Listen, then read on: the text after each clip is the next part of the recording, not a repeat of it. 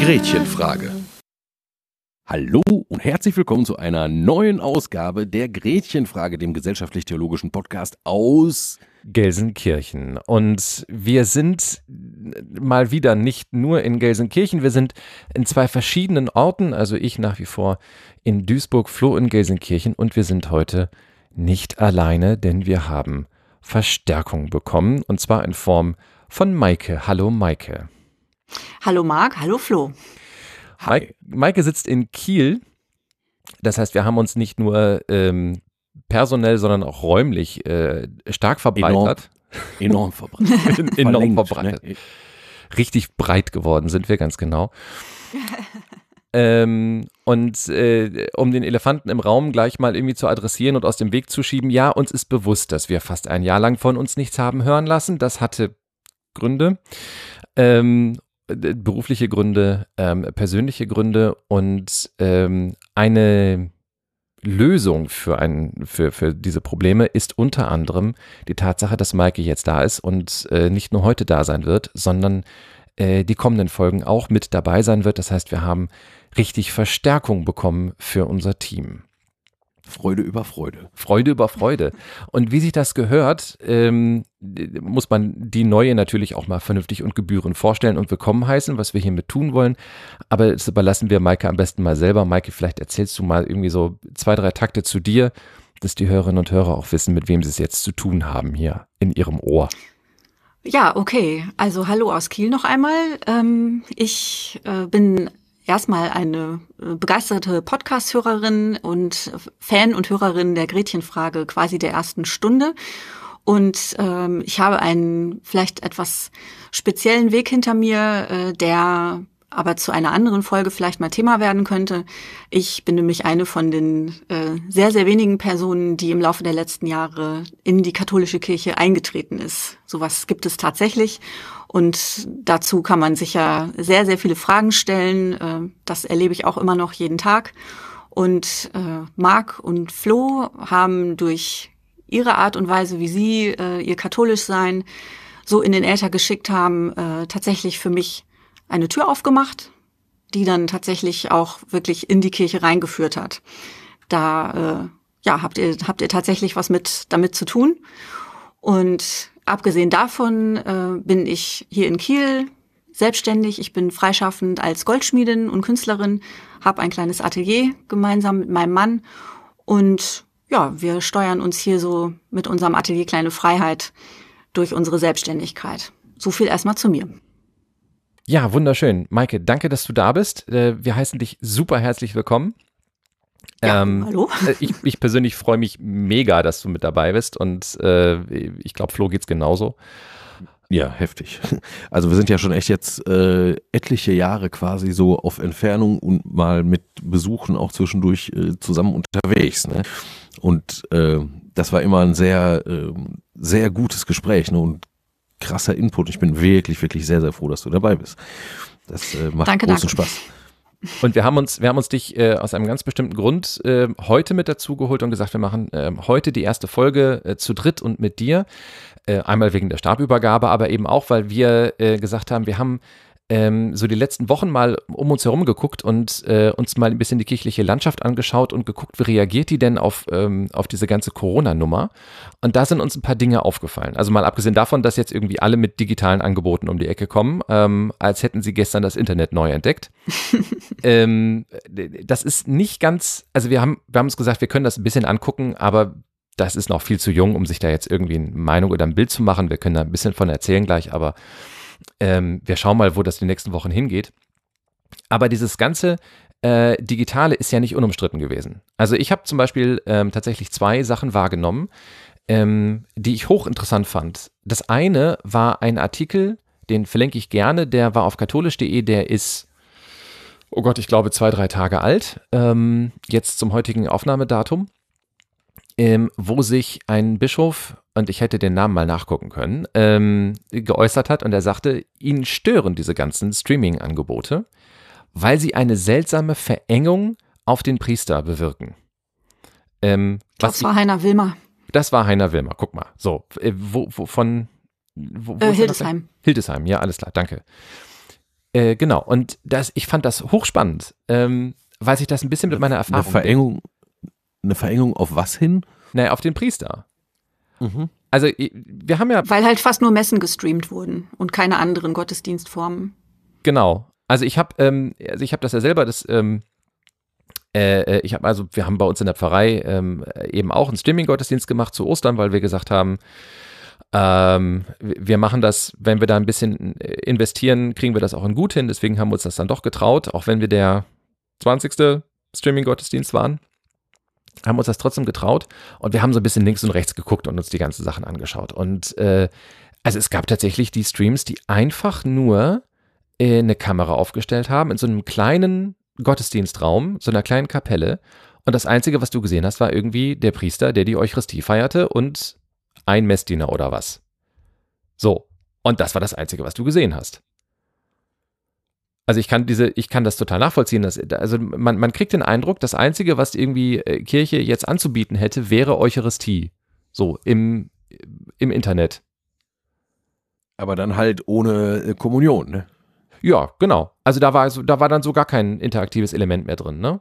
So, das, das war, äh, da war, da war nichts mehr mit, mit Interaktivität, da war nichts mehr mit die Gemeinde nimmt dran teil, sondern das war nur noch so, so anschauen.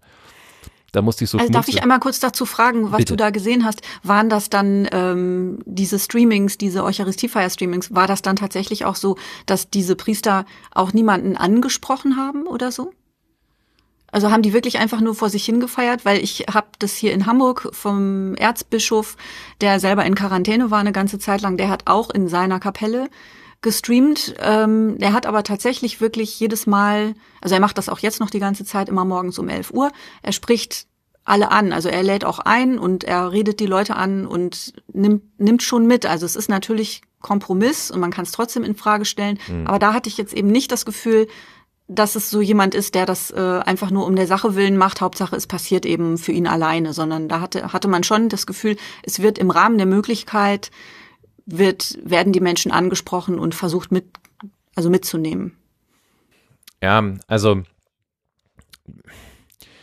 natürlich gab es da eine, eine, Ansprache am Anfang, ne? Und irgendwie so ein, so ein seid gesegnet am Ende und so. Aber während der gesamten Feier als solcher war halt, also weil halt die typischen Elemente, wo die Gemeinde was tut, also irgendwie singen, mhm. ne? Äh, und eben die Kommunion und so, ähm, weil die halt irgendwie alle fehlten und die Fürbitten ähm, aus diesem Fürbitbuch vorgelesen worden sind, da war halt sonst nichts, ne? Ah, okay, das kann man natürlich wahrscheinlich sehr anders gestalten. Ja, klar. Also ohne das jetzt klingen lassen zu wollen wie Selbstbeweihräucherung, aber es gibt einen guten Grund, warum wir gesagt haben, dass wir möchten, dass die Leute die, äh, die Fürbitten per SMS und WhatsApp einsenden können, ne? Damit die halt noch irgendwie daran teilnehmen können, weil sonst hast du da zwar einen, wie ich finde, technisch ganz gut gemachten und also wirklich gut gemachten äh, Gottesdienst irgendwie, ne? also gut gefilmt und so mit Crew und allem. Aber am Ende ist es dann eben auch nur etwas, das du halt anguckst. Und ähm, wo, also nochmal, auch da, ne, ähm, äh, wir haben das über YouTube gestreamt und äh, YouTube gibt ja automatisch die Möglichkeit, dass du da einen Chat nebenher laufen hast. Mhm. Ähm, und ohne dass wir das geplant hätten, war ich dann derjenige, der diesen Chat äh, moderiert hat. Und das ist ein Element, das habe ich da an diesem Abend erst geschnallt. Ähm, das ist ein Element, das ist totnotwendig, um das Gefühl von Gemeinschaft irgendwie herstellen zu können. Mhm. So. Und wenn du das gar nicht hast, sondern einfach nur deine Kamera hinstellst, ne, eine Perspektive, die sich auch gar nicht mehr ändert und wirklich nur das und, und auf, quasi auf den Altar so, ne, dass du auch möglichst siehst, was der Priester da macht, das war schon, hatte was sehr, sehr Einseitiges. Also ich kann, ich kann da die, äh, die Kritik vom, vom Bischof kann ich da total nachvollziehen, ehrlich gesagt. Also ich fand das interessant, dass er das sagte. Ähm, also ich habe das, ich habe ganz andere Debatten auch noch irgendwie erlebt, aber das fand ich wirklich hochinteressant an der Stelle. Ja. So. Und ähm, die zweite Perspektive, die oder die zweite Äußerung fand ich auch, ähm, sagen wir mal, bemerkenswert, ohne das jetzt zu stark werten zu wollen. Aber ich fand halt interessant, dass sich plötzlich eine, eine Debatte darüber losgetreten hat, ähm, die auch durchaus äh, auf Vatikan äh, News und so diskutiert worden ist. Äh, ist es eigentlich Eucharistie, wenn keiner hingeht? Oder auch, ja. ne, wenn ein Priester eine Eucharistie feiert, sind wir alle dabei, auch wenn wir nicht im Raum sind, ja oder nein? Rein kirchenrechtlich, äh, dogmatisch, äh, so, solange er an uns denkt, äh, sind wir auch dabei. Ja. Ne? Mhm. Geistliche Kommuni Kommunion. Ja, ja, genau. Ah, ja, gut. Ich habe, also ich gebe zu, das erste, was ich gedacht habe, als ich diesen Artikel gelesen habe zu dem Thema, habe ich gedacht, mein Gott, was für eine sinnlose und völlig unnötige Diskussion. Ähm, und dann ist mir Stück, und, Stück für Stück klar geworden, ja, Moment, ganz so, ganz so unsinnig ist sie nicht, oder zumindest ist nachvollziehbar, warum sie geführt wird. Also ich weiß nicht, wie es euch geht, aber meine, meine, also meine Überlegung ist bis heute, ähm, wenn ich nicht versuche, Leute mit reinzunehmen, kann ich es auch lassen. Also ich bin immer mehr ein großer Gegner des, des, des Einzelfeiern von Eucharistiefeiern. Also dass das wirklich nur irgendwie ein einzelner Priester tut. Äh, also wir können das gerne machen, aber das ist, also für mich bringt das nichts.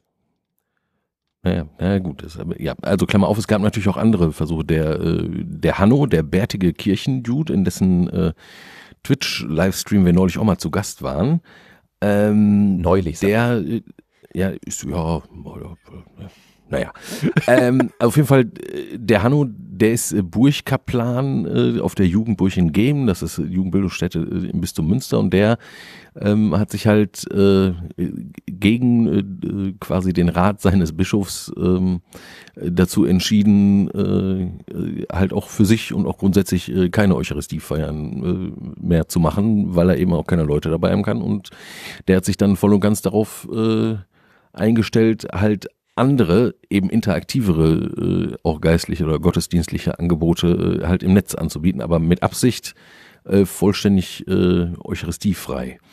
Okay. Obwohl er gesagt hat, es fehlt mir halt auch, wenn ich dann jetzt Gründonnerstag da streame, ne, natürlich möchte ich gerne dann Abendmahl feiern, aber das geht halt gerade nicht. Und warum, wenn alle anderen Leute dann auch nicht Abendmahl feiern können, warum sollte ich das dann hier alleine für mich äh, tun? Das ist ja Quatsch. Ne, ähm, also gab es auch ne, solche Dinge. Genau, aber die, die, äh, die breite Masse, ähm, jetzt so von offizieller Kirche, hat eher das gemacht, was du gerade beschrieben hast, was halt dann auch irgendwie meiner Meinung nach auch zu Recht halt in Frage äh, gestellt wird. Ne? Also was, was bringt das? Also im Grunde ist das ja ein Rück, tatsächlich ein Rückfall in mittelalterliche Zustände, wo Leute auch nicht zur Kommunion gegangen sind, sondern einfach nur dem Priester zugesehen haben und da wurde die Hostie hochgehoben und es wurde geschellt und das war dann Kommunion mit den Augen oder geistliche Kommunion und äh, äh, fertig. Also das ist äh, eigentlich ja mit dem Zweiten Vatikanischen Konzil, äh, wurde ja eigentlich gesagt, die Leute sollen halt nicht äh, in der Messe beten, sondern die sollen die Messe beten, also feiern. Also mhm. wirklich äh, ne? äh, Participatio Actuose, also äh, äh, leibhaftige und direkte Teilnahme, also sich klar machen, dass das wirklich mein Gottesdienst ist. Und das scheint jetzt ja in äh, in der Art und Weise, die du erlebt hast, Maike, ja auch tatsächlich ein bisschen so funktioniert. So, jetzt nochmal, wie du das so empfunden hast oder was dir das gebracht hat und wie du äh, aktiv teilgenommen hast. Ja, also den, ja. Ihr meint jetzt das, was ich aus Ham also vom Erzbistum das, Hamburg du, genau, habe, ne? Genau. Genau. Ja. Also ähm, das war, äh, also meine Teilhabe hat sich im Grunde natürlich nicht nur aufs, aufs äh, Zugucken beschränkt, sondern äh, ich habe dann eben, ich habe es mir bei den ersten zwei Malen tatsächlich einfach erstmal nur so angeguckt.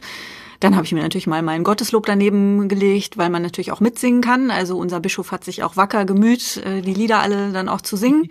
Der kann das auch ganz gut. Alleine oder hatte, hatte der Alleine. Gar nichts, der, der hatte nichts dabei, keine Schola, gar nichts? Nicht mal irgendwie eine Sängerin? Nein, der, der war ja, der war in Quarantäne. Ach so. Der war selber in Quarantäne. Okay.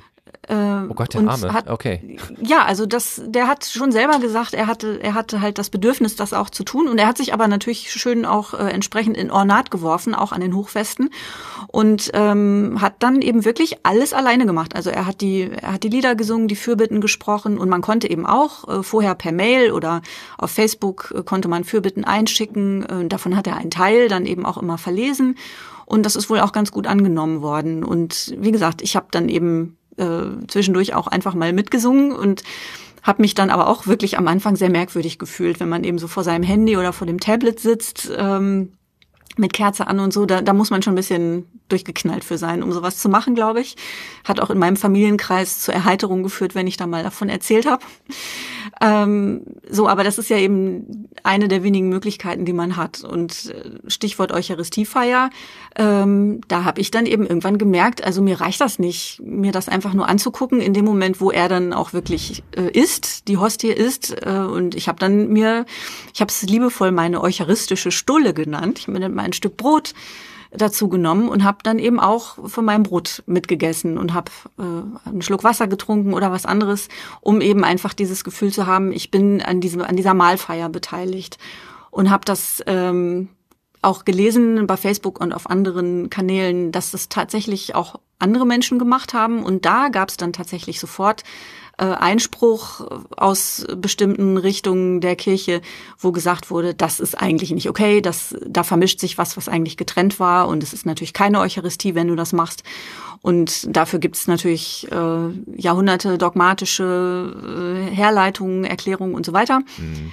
die mir auch, die mir bewusst sind. Und ich habe auch für mich in dem Moment äh, nicht das Gefühl gehabt, äh, dass, also ich habe nicht das gleiche Gefühl gehabt, als wenn ich in der Kirche bin und da zur Kommunion gehe, sondern es war schon ein eigenes Gefühl. Aber ich habe das einfach eben gemacht und das ist, glaube ich, dieses Stichwort Kreativität und auch Selbstermächtigung, was im Moment immer kommt, äh, dass man eben äh, in dieser Zeit einfach auch neue Wege geht oder auch ganz alte Wege, wenn man eben in die Kirchengeschichte guckt und sieht, dass es auch mal was anderes zum Abendmahl gab als äh, nur den kleinen flachen Keks in Münzform. An, an, an der Stelle, ähm, ich äh, meine zu glauben oder meine zu wissen, dass uns ja immer noch einigermaßen viele Menschen zuhören, die ähm, vielleicht gar nicht so unglaublich tief in der Materie von Glaube und Kirche drin sind und sich jetzt vielleicht gerade fragen, warum ist das überhaupt ein zentrales, wichtiges Thema? Genau. Ähm, ich hätte auch nicht gedacht, dass das, ähm, dass das so unglaublich relevant ist. Aber nochmal, der erste Reflex, ähm, jetzt gerade in Richtung Ostern, also davor war es, okay, Leute dürfen sich nicht in Kirchen versammeln, weil ähm, wir es nicht, nicht gescheit hinbekommen, die Menschen auf irgendwie zwei Meter Abstand zu halten. Ist auch in, in Kirche echt nicht einfach. Äh, die wenigsten Kirchen haben, haben Stühle, die man auseinanderstellen kann. Die allermeisten haben noch Kirchenbänke und sich da irgendwie an Abstandsregeln zu halten, die ja rundherum gelten und nicht nur nach links und rechts, sondern auch nach vorne und hinten. Das ist halt nicht einfach. Ähm, und da hat man dann gesagt, ja, okay, dann machen wir eben keine Gottesdienste. Gut, was soll's, ne? Ist halt so, müssen wir irgendwie, müssen wir irgendwie leben. Ähm, als es auf Ostern zuging, wurde es immer drängender, ne? weil die Menschen dann schon gesagt haben, wir möchten da irgendwie gerne irgendwas haben, wir hätten irgendwie gerne ein Angebot von Kirche und das hätten wir irgendwie gerne. Ähm, und ich fand interessant, dass also einer der ersten Reflexe war, okay, dann, ähm, dann streamen wir das ganze Ding halt irgendwie und bringen das ins Internet und behalten die klassische Form bei und sorgen nur dafür, dass Menschen sie zumindest sehen können. Ja, also es gab keine großen, ist jetzt auch der Zeit geschuldet, aber es gab keine großen Überlegungen zu gucken, kann man nochmal an der Form grundsätzlich was ändern, dass man da äh, äh, nochmal anders irgendwie drauf zugeht oder gibt es da andere Zugänge oder was auch immer, sondern das war so das allererste. Ähm, ich glaube, nach wie vor definiert sich Kirche unglaublich stark über die Eucharistiefeier. Ähm, und äh, viele Katholiken würden auch, glaube ich, antworten auf die Frage, wozu Kirche da ist. Äh, sie ist eben da für die Eucharistiefeier. Das ist so ihr Hauptjob. Und dementsprechend ist in dem Moment, wo man die nicht mehr feiern kann in gewohnter Form, das natürlich ein, ein unglaublicher Paradigmenwechsel für Kirche. Also das ist tatsächlich, für, für Kirche ist das, ist das ganz schön krass und eine ziemliche Zäsur, ist so mein Eindruck. So, und ähm, an dieser Stelle ähm, ist, ist total klar, äh, da musste irgendwie so eine Antwort gefunden werden. Maike, kannst du ähm, erklären, warum du trotz, also warum hast du an so einem Gottesdienst, ähm, an so einem gestreamten Gottesdienst oder so, so, so Internetangeboten, warum hast du daran überhaupt teilgenommen? Du hättest auch sagen können, habe ich halt bis Ende Corona äh, eben keine Gottesdienste. Ist doch nicht schlimm. Mm, ja, ähm, also erstmal einfach aus Neugier. Ich wollte einfach gucken, was machen die da so, wie machen die das? Und da hab ich, bin ich auch einfach so kreuz und quer geseppt durch die Bistümer und äh, ja, habe Kurioses gesehen und Schönes gesehen und weniger Schönes gesehen. Und äh, ich habe das jetzt auch gar nicht so wahnsinnig oft gemacht, aber eben ab und zu mal sonntags oder auch mal werktags. Und weil jetzt zu dieser äh, Corona-Schließung wir eben ja auch nicht arbeiten durften hier, hatte ich tatsächlich auch zwischendurch Zeit dafür. Also ich habe tatsächlich deutlich mehr kirchlichen Input gehabt in den letzten Wochen vor Ostern, als das sonst in meinem Alltag möglich gewesen wäre. Und äh, habe tatsächlich auch gerne mir die verschiedenen Predigten und Impulse angehört. Also das ist einfach was, wo ich gedacht habe, oh, das nehme ich jetzt mal mit. Das, äh, das ist auch ganz interessant, mal die anderen, mal andere, ähm, andere Gesichter zu sehen, andere Auslegungen zu hören zu den Lesungen, die man eben äh, in diesen Tagen eben immer hat, die dann so dran sind. Also es war ja einfach Neugier, würde ich so sagen. Also ich habe das jetzt ich muss schon sagen, dass mir das äh, in der Kirche mitfeiern auch äh, gefehlt hat. Da freue ich mich auch drauf, wenn das wieder passiert. Aber ähm, ich fand es jetzt nicht so schlimm, äh, wie ich das erwartet habe, weil man eben wirklich sich diese, diese anderen Wege eben auch erschließen konnte. Aber es ist jetzt nicht so, ich glaube, wenn das jetzt alles nicht stattgefunden hätte, dann hätte ich wahrscheinlich mehr gelesen zu den, zu den Themen. Also ich hätte mir schon, glaube ich, Input geholt. Und das ist jetzt eben einfach ein, ein Weg gewesen, den sie neu versuchen. Mit allen holprigen Versuchen dazwischen drin. Das, das wäre meine nächste Frage gewesen. Äh, hast du denn diese ganzen Versuche jetzt, also bevor wir dann gleich, ich komme da auf jeden Fall nochmal drauf zurück, auf die Antworten aus bestimmten Ecken. Ähm, aber äh, hast du denn die Versuche äh, von Kirche, das irgendwie zu tun, äh, als, als irgendwie gewinnbringend erlebt? Teilweise schon, ja. Doch, muss ich schon sagen. Kannst du beschreiben, was genau? Äh, also zumindest einmal die, ähm, jetzt ist hier gerade Post reingepoltert. Ich hoffe, es war nicht zu laut. Alles gut. ähm, also ja, ich denke mal, es ist total subjektiv, wie ganz viele andere Dinge eben auch, die die, die Kirche betreffen. Und ähm, ja, in, in zwei, drei einfachen Sätzen ist es, glaube ich, gar nicht so leicht. Also ich fand, glaube ich, gut, dass, äh, ich sage jetzt mal in Anführungsstrichen, die Kirche TM äh, gemerkt hat, da ist, also da ist tatsächlich eine Chance, die können wir nutzen dass es dann Aktionismus gegeben hat und auch äh, ganz unglaublich ja dilettantische Dinge geschenkt. Ne? Das hat man aber auch sonst, wenn man in die Kirche geht. Also wenn man überhaupt zu den wenigen Leuten gehört, die das tun. Ja, oder wenn man Bibel-TV schaut. Ne? Ja, genau. Also man kann, ja. man kann ja auch so sehr viel Kurioses da erleben und ja, da sucht man sich so nach und nach raus, was, was einem dann eben liegt. Also was mir gar nicht gelegen hat, ist äh, im Grunde so eine Bilderflut auf Instagram, wo immer freundliche Sprüche kommen mit irgendwelchen Impulsen drunter, das gibt mir nichts. Also ich fand mhm. schon gut, die Menschen zu sehen, also Menschen zu hören im Ohr oder auch mal vor der Kamera zu sehen. Ich fand interessant, dass man doch häufiger mal ein bisschen mehr Leute gesehen hat tatsächlich als die Priester. Also natürlich nicht in den gestreamten Eucharistiefeiern, aber man hat eben häufiger äh, Pastoralreferentinnen, ähm, aus der evangelischen Seite natürlich auch viele Pastorinnen gesehen ähm, die sich dann einfach wirklich auch raustrauen oder auch mal so ein bisschen rausgeholt wurden, die sich früher vielleicht einfach auch nicht getraut haben. So, also das fand ich schon auch bereichernd. Jetzt von der Qualität einfach mal abgesehen. Ja, eine, eine, eine gute Kollegin von mir hat, hat äh, ich bin mir gar nicht sicher, ob das eine so unglaublich bewusste Entscheidung von ihr war, aber sie hat angefangen, ähm, so, so wie ist denn die, die, die Videoform von Selfie? Selfie ist doch ein Foto. Und wenn ich mich selber filme, ist das auch ein Selfie? Ich weiß das nicht. Oh, keine Ahnung. Ja, also so. Ähm, hat angefangen, sich selber zu, zu videografieren und äh, sich also aufzunehmen und das auf Instagram zu stellen und sagte mir dann nach einer Woche, dass sich tatsächlich daraus Begleitungen ergeben hätten. Mhm. So, also ja, die Sichtbarkeit also ist Leute, einfach ja. hochgegangen, ja. Flo? Begleitung im Sinne von, da haben sich dann hinterher Leute bei ihr gemeldet und haben halt irgendwie ein, ein, ein Schriftgespräch, also die, die, äh, irgendwie per WhatsApp oder so oder vielleicht äh, mit Telefon oder so, haben dann das Gespräch mit der Kollegin gesucht. Ja, ja genau. Nee. Also so, so habe ich sie da verstanden an der Stelle. Ne? Sie sagte jetzt nicht explizit geistliche Begleitung, aber ähm, also schon Begleitung halt an der Stelle. Ne? So. Mhm.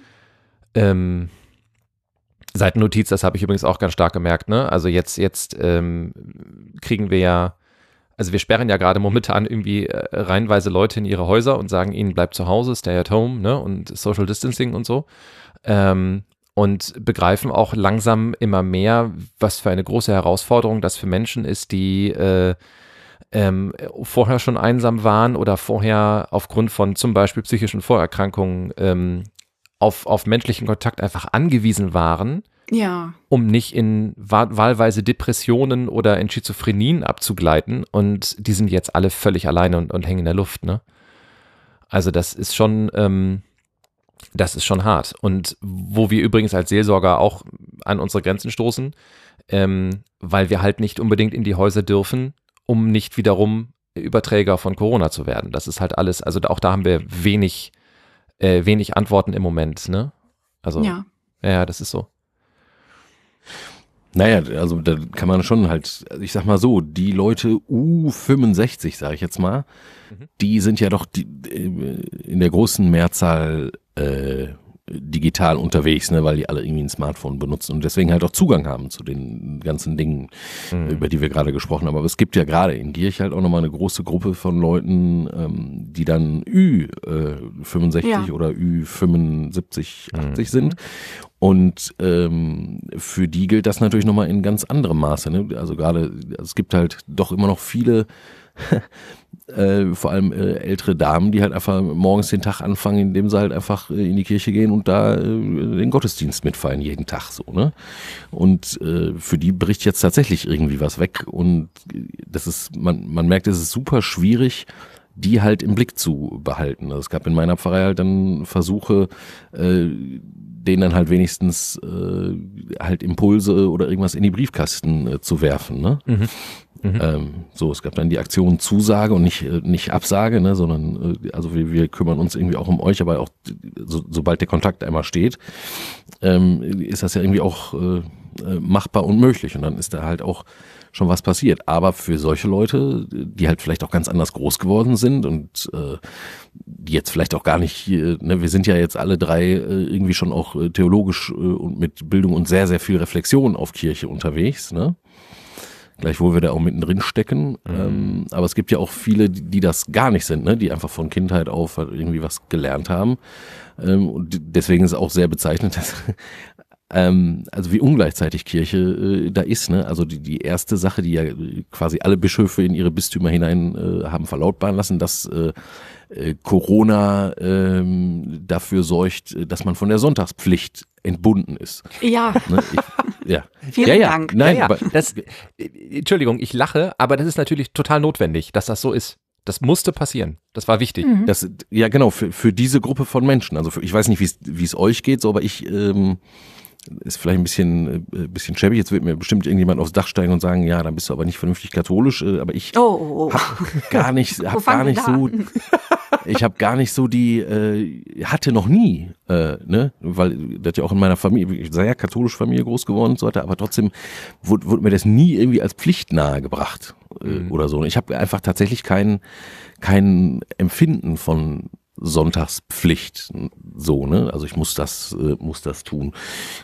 Hinzu käme jetzt natürlich dass äh, äh, abgesehen von der Sonntagspflicht äh, ja auch die Pflicht besteht wenigstens einmal im Jahr äh, äh, zu kommunizieren, also Eucharistie zu feiern, Kommunion zu empfangen, äh, ne, und das also üblicherweise also dann Ostern, ne, die berühmte Osterkommunion. Und all das fällt jetzt halt auch äh, weg, ne, und es ist sehr, sehr interessant, dass das für einen Teil von Kirche, der halt sehr formalistisch, juristisch denkt, gerade diese Dinge, äh, die quasi ähm, das Ganze selbst darstellen, äh, jetzt einfach nicht funktionieren können aufgrund äußerer äh, Umstände ähm, dann wird halt irgendwie äh, bischöflich davon äh, entbunden und entschuldigt. Äh, aber trotzdem frage ich mich dann, also für solche Leute, was, was bleibt denn dann tatsächlich? Also worauf kommt es denn dann wirklich an? Ne? Denn Ja, also, genau. Das, das war ja genau bleibt es dann einfach die, Fer die Fernsehmesse, dann mache ich halt doch wieder Augenkommunion und dann ist doch wieder alles. Ja, das war, das war ja genau der Punkt. Also, ähm, wo- wovor ich, äh, oder wovon ich vorhin sprach. Ähm, also, ich habe unter anderem, ich will das auch wieder hier an der Stelle gar nicht bewerten, aber ich habe Forderungen gehört und gelesen, wo es dann hieß, ja, dann gehen doch bitte mal die Priester jetzt äh, durch die Straßen und verteilen die Kommunion in der Stadt. Also mal abgesehen davon, dass das äh, praktisch einfach Unsinn ist, weil eben keiner da ist, der die empfangen kann, weil die, Stra weil die äh, Innenstädte äh, im Idealfall leer sind. Ähm, äh, dürften sie das auch gar nicht, weil das wieder ein Übertragungsweg ist. Ne? Auch da ähm, äh, sind jetzt schon mehrere Fälle irgendwie bekannt geworden, wo durch die ähm, Kommunion selber, also durch das Austeilen der Kommunion, ähm, der Virus mit übertragen worden ist. Und ähm, also das, das, das ist praktisch äh, sicherheitstechnisch und gesundheitstechnisch äh, schlicht nicht, nicht geboten und angesagt und eigentlich ist es eine ganz dumme Idee, das zu tun. Und auf der anderen Seite ist da der Bedarf, würde ich mal behaupten, auch gar nicht da. So. Umgekehrt. Sehr gering, ne? Also nochmal, diese Leute, die nimmt man halt schwer in den Blick, ne? Ja, das ist richtig. Halt und, unsichtbar, ne? Und umgekehrt, ähm, also wir haben bei uns in der Pfarrei zum Beispiel haben wir ähm, Hotlines eingerichtet. Hm? Also zwei Stück. Die eine Hotline ist dazu da, um Hilfsangebote zu vermitteln. Also wirklich ganz konkret, Menschen sind zu Hause. Ähm, Menschen werden normalerweise oder müssten normalerweise durch, durch äh, bestimmte Hilfsangebote versorgt werden, die momentan nicht wahrgenommen werden können oder die es momentan nicht gibt. Oder wofür es auch keine äh, keine Leute gibt. Also ähm, natürlich kriegst du einen Altenpflegedienst, wenn du irgendwie Hilfe beim Aufstehen, beim Waschen oder bei sonst irgendwas brauchst, aber du bekommst nicht unbedingt einen, einen Pflegedienst äh, Menschen zugeteilt, wenn du Einkaufshilfen brauchst. Ne? Weil da halt Prioritäten gesetzt werden müssen. So, und dann äh, hat meine Pfarrei sich dankenswerterweise mit der Caritas hingesetzt und gesagt, so, wir, äh, wir äh, gucken jetzt, dass wir, dass wir Ehrenamtliche äh, verteilen, dass wir ähm, dass wir solche Sachen für die machen, dass wir die vernünftig schulen, dass die wissen, okay, ähm, wie verhindere ich Übertragung und so. Und dass die Leute, die zu Hause sind und sich nicht rühren können, ähm, also als ein Beispiel, wir hatten eben eine Person, die müsste eigentlich schon längst in der Reha sein, aber wegen Corona kriegt sie ihre Hüft-OP nicht. Das heißt, sie sitzt jetzt zu Hause mit harten Hüftschmerzen, kann nicht einkaufen gehen oder zumindest nicht gut einkaufen gehen und sagte also, ich weiß, ich bin kein Notfall, ich bin alt, ich habe eine kaputte Hüfte, aber ich bräuchte trotzdem jemanden, der mir tragen hilft, weil ich sonst achtmal am Tag zum, zum äh, Laden gehen darf, weil ich nichts tragen kann, was schwerer ist als ein Kilo 50. So. Mhm. Und, ähm, und die auch sagte, also Fensterputzen kann ich mir auch abschminken und meine Familie besucht mich nicht aus offensichtlichen Gründen, um mir zu helfen. Ne? So, also das ging halt alles irgendwie nicht. Und der haben wir dann eben auch eine Hilfe vermitteln können. So, und die zweite Hotline, also die, die erste Hotline läuft gut. Und die zweite Hotline, das ist eine Seelsorge-Hotline, wo wir gesagt haben, wenn euch die Decke auf den Kopf fällt, wenn ihr reden wollt, sonst irgendwie, ruft uns an. Und wird das genutzt? Fast nicht. Sisse, die ja, Erfahrung haben wir, haben wir auch gemacht, ja. Genau, richtig. So, und das ist doch hochspannend. Also an der Stelle äh, ist doch, was ich vorhin sagte, wird doch offensichtlich, dass Kirche nicht als, als äh, Seelsorgedienstleister wahrgenommen wird oder überhaupt als, als eine Institution, die irgendwie Begleitung anbietet oder, oder ähm, irgendwie sowas wie wie Begleitung auf dem Weg zu Gott, ne? in unserer Folge über, über geistliche Begleitung und Exerzitien haben wir darüber ja gesprochen. Also, dass wir sowas haben, ist gut. Und das wird manchmal wahrgenommen, siehe Heaven Online, das Bistums Essen, läuft großartig. Mhm. Äh, hat ein Riesenteam und ist eine Online-Exerzitienbegleitung, ähm, ne? Aber ähm, äh, also so, so mit diesem Begriff Seelsorge können, glaube ich, auch nicht besonders viele anfangen. Und was wir, was wir stattdessen hören, sind Forderungen nach einer irgendwie gearteten Form von Eucharistiefeier. Weil das irgendwie das ist, wofür wir wahrgenommen werden. Und ich finde das ein bisschen, weiß ich nicht, ich finde das sehr schräg. So, aber das liegt, liegt, möglicherweise daran, dass ich halt auch nie gesehen habe, dass der, der tiefe Sinn oder, oder der einzige Kernsinn von, von Kirche in der Feier der Eucharistie besteht. So ne, sondern dass wir deutlich, dass wir mehr sind als das. Ja, also Auf jeden das, Fall. Vatik das Vatikanum spricht ja von äh, Quelle und Höhepunkt ne? Ja. Des kirchlichen Lebens oder des Kircheseins ist die äh, ist die Feier äh, der heiligen Eucharistie. So, ähm, genau. Äh, und was aber passiert ist, ist halt, dass also vielfach, das ist halt wirklich so eine so eine seltsame.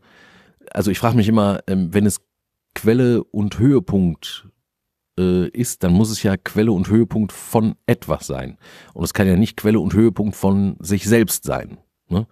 Also die Eucharistie ist nicht eben um der Eucharistie willen da, sondern ist da um Quelle und Höhepunkt ähm, von etwas Größerem äh, zu mhm. sein, beziehungsweise mhm. selber das, das Größte halt irgendwie zum Ausdruck zu bringen.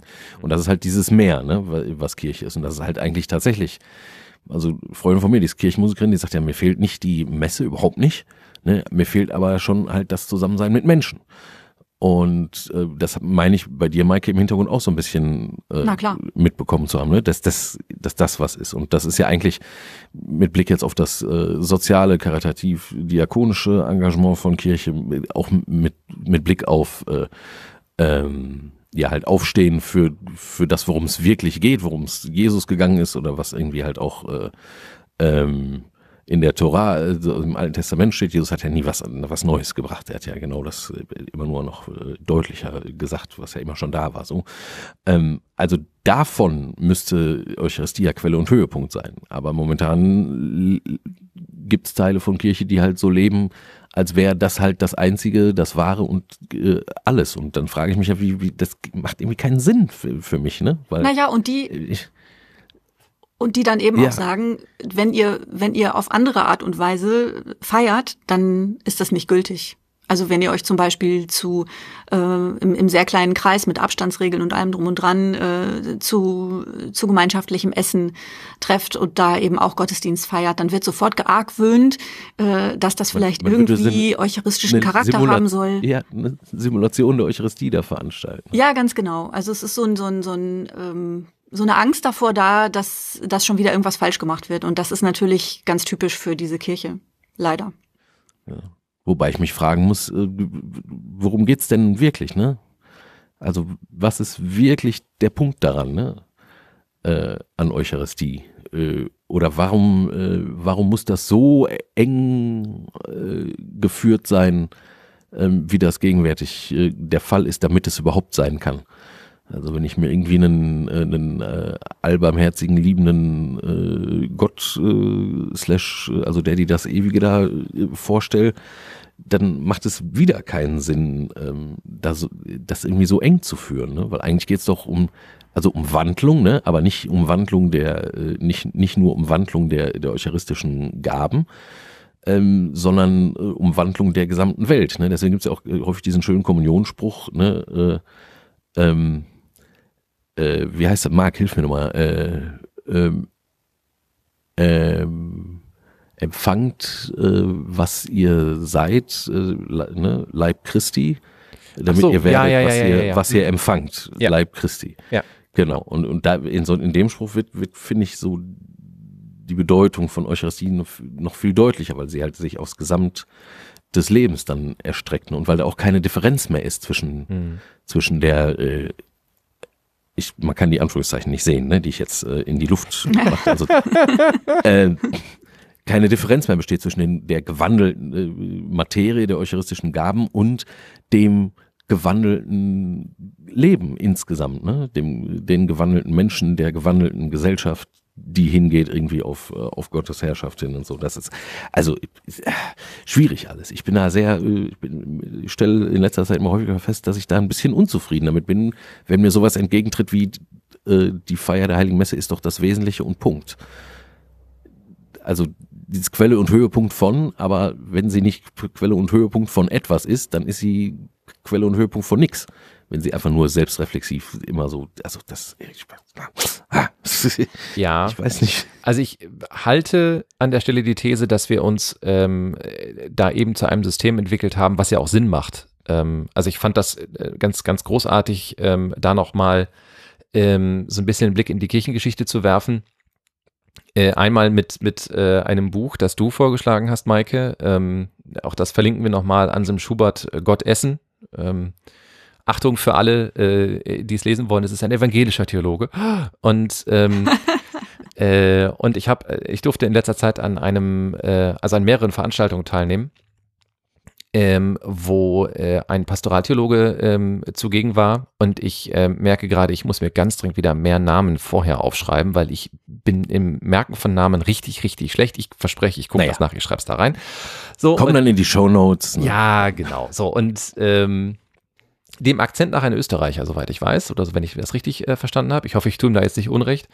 Ähm, und ähm, der äh, beschrieb also noch mal ganz kurz so die ähm, die Entwicklungen der Kirche äh, nach oder innerhalb der Industrialisierung und kurz davor und sagte halt als Reaktion auf auf ähm, diverse Entwicklungen, also als Reaktion auf die ähm, äh, die Reformation, also deutlich früher als die Industrialisierung, aber eben mit Beginn der frühen Neuzeit. Ähm, als Reaktion auf die Erkenntnis, dass es andere Religionen gibt außer dem Christentum, die für sich ebenfalls einen Wahrheitsanspruch äh, reklamieren. Und als Reaktion auf eine verschwindende Bedeutung innerhalb der Gesellschaft, jetzt aber im Zuge der Modernisierung, also der Moderne als solcher und eben der Industrialisierung und des aufstrebenden Bürgertums und so, hat halt Kirche gesagt, okay, wir machen uns dadurch wichtig, dass wir uns aus der Welt rausziehen. Ähm, so, also er hat das äh, Inkulturation durch Exkulturation genannt. Das heißt also, dass wir eine, dass die katholische Kirche angefangen hat, eine eigene Kultur aufzubauen, indem sie sich von der Außenwelt abgegrenzt hat. Ja, genau. Und Teil dieser Kultur war eben ähm, die, die sogenannte ähm, priesterlich äh, formulierte oder priesterlich organisierte Kirche, in der es eine ganz klare Hierarchie gibt, eine ganz klare Hierarchieabstufung. Und ähm, in der ist eben nicht nur die Eucharistie Mittel- und Höhepunkt, sondern vor allen Dingen der, durch den diese Eucharistie möglich wird, nämlich der Priester. Also ähm, auch das, ähm, selbst wenn Flo und ich und Flo und oder ich oder Maike Flo oder ich, wenn einer von uns dreien versuchen wollen würde, eine Eucharistie zu feiern, ist sie nach geltendem Kirchenrecht ja nicht gültig. Also da passiert nichts, kommt kein Heiliger Geist, nichts, du kannst da nichts dran tun, weil keiner von uns die Weihe hat. So. Ähm, was, und das finde ich immer so witzig, ich habe im Studium, habe ich immer mitbekommen, ähm, wenn es etwas gibt, vor dem wir uns äh, wirklich hüten müssen, wie, das, wie der Teufel vorm Weihwasser, dann äh, vor magischem Denken in Liturgie. So, das ist bei oh, mir ja. wirklich eingemeißelt im Schädel hängen geblieben. Und ähm, aber bei aller Liebe, wenn ich also höre, dass nur ein Geweihter irgendetwas bewirken kann, dann klingt das hammerhart nach magischem Verständnis. Wiewohl natürlich dann die Begründung eine andere ist, nämlich die, dass der Priester nur das äh, quasi Wirklichkeit, also dass das nur, wenn ein Priester es macht, das Versprechen eingelöst wird, das Jesus gegeben hat, nämlich da, wo zwei oder drei in meinen Namen zusammen sind, da bin ich mitten unter ihnen. So. Es ist aber immer noch an diese, an, an diese Priesterweihe gebunden und das, ähm, sagen wir mal, leistet magischem Verständnis Vorschub. Sind wir da mal etwas diplomatischer. So. Und diese Zentrierung um eben einen einzigen Berufsstand herum und ein einziges Sakrament herum sorgt dafür, dass eine, äh, eine Institution sich eben auf diese beiden Dinge versteift und der Ansicht ist, das sei ihr eigener Kern. Was übrigens auch gar nicht falsch ist. Das war die letzten 200 Jahre auch locker so. Also wir haben ja, eine Kirche, die genauso gewesen ist. Wir fangen erst Ende der 60er Jahre an, das jetzt mal irgendwie in Frage zu stellen. Klar, aber halt auch nur aus der Not heraus, weil es halt einfach wirklich immer weniger Leute gibt, die das irgendwie äh, interessiert oder affiziert. Ne? So, ähm, also ja, die, die Vorstellung, äh, dass man so zu Gott kommt, äh, hat oder, ne, irgendwie Kontakt zu äh, der, die dem Ewigen hat, auf welchen Formen auch immer, äh, ist ja schon, also es ist ja nicht so, dass jetzt Religion völlig verschwunden wäre, ne? Ähm, in den letzten Jahrzehnten oder im letzten Jahrhundert, sondern Religion hat sich massiv äh, verändert. Ne? Es mhm. gibt äh, eigentlich äh, nicht weniger Glauben in der Welt, nur ist der natürlich nicht mehr äh, den Institutionen äh, anhängig so, ne? Also das sieht man in evangelisch wie katholischen Kirchen sehr deutlich und das sieht man in Anfängen auch schon, äh, auch schon in äh, muslimischen Gemeinden. Ne? Mm, es gibt mm. sehr viele Leute, die sagen, klar bin ich Moslem, aber die gehen trotzdem nicht so äh, in die Moschee, ne? Oder die gehen halt, ne, äh, die gehen halt zu den hohen Feiertagen, so wie das irgendwie bei Kulturchristen äh, dann halt irgendwie auch so der Fall ist. Ne? Trotzdem würden die ja niemals äh, sagen, sie wären jetzt areligiös ne? oder sie wären mhm. Atheisten oder irgendwas so.